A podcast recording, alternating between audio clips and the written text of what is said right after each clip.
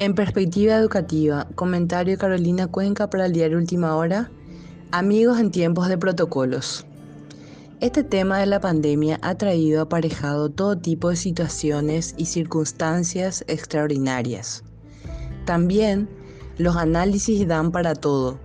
Vacunación, políticas de gobierno, sistema de salud, previsión social y por supuesto este estilo de vida de ajustarse a protocolos. Sobre este último punto, ser o parecer protocolista está de moda, es cool. Conste que tiene mucha relación a las reglas, a la formalidad y a una cierta manera de cortesía de origen elitista palaciego.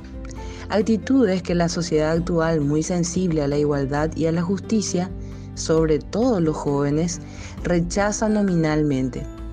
Pero unida a una causa positiva para el cuidado de la salud, el vocablo se ha instalado sin mayores dificultades e incluso se ha extendido a otros ámbitos, sobre todo políticos.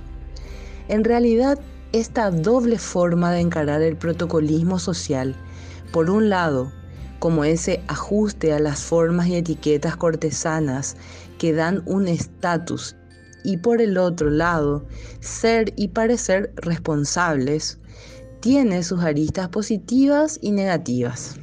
Es cierto, el otro como distinto del yo aparece en el panorama de muchos por primera vez como un bien a resguardar en su salud, en su integridad, etc.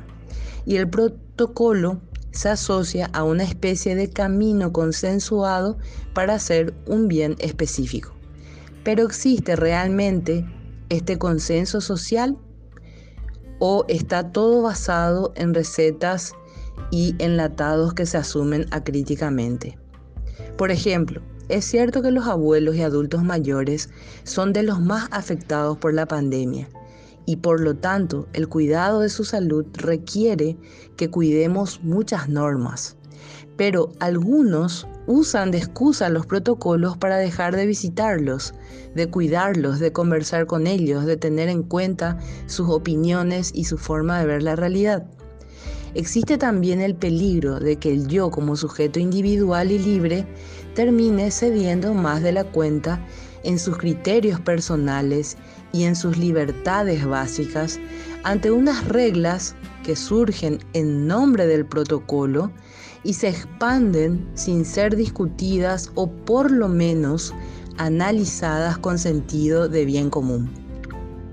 Recordemos que lo que los cortesanos buscaban en gran medida con sus extensos protocolos no era solo ordenar las relaciones sociales respetando la autoridad, sino también distinguirse del común al crear un sistema de modales que sirviera como pauta social diferenciadora y perpetuadora de privilegios no siempre moralmente aceptables. De ese modo el protocolismo podía convertirse en una excusa para que quienes no cumplieran sus requisitos, a veces caprichosos o ridículos, fueran considerados de origen inferior, ignorantes y hasta imposibilitados como ciudadanos. Convengamos que si los protocolos nos ayudan a perfeccionarnos como personas en la convivencia social respetuosa, hasta constituyen un medio educativo que se justifica, siempre que esté sujeto a la razón y equilibrado por la libertad individual. Pero para que sirvan de ayuda, los protocolos deben cumplir con una meta objetiva, el bien común, y deben partir de una premisa sólida, el resguardo de la dignidad personal. Si no es así, se deben desechar. No es admisible que grupos de poder se apropien de la producción arbitraria de un sistema protocolista paternalista y temeroso de la libertad responsable, o que los protocolos sirvan de excusa para marginar a ciertos ciudadanos o atentar contra su libertad de conciencia. Tengamos en cuenta que los protocolos deben estar en función de las personas y no al revés.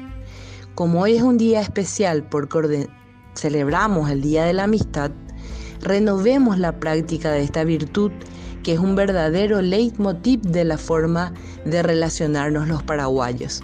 sin tanto protocolismo a lo largo de nuestra historia. Encontremos de nuevo un modo propio y auténtico de seguir dando calor humano, buen humor y ánimo con esa nobleza de corazón que hace llevadera la vida en todo tiempo.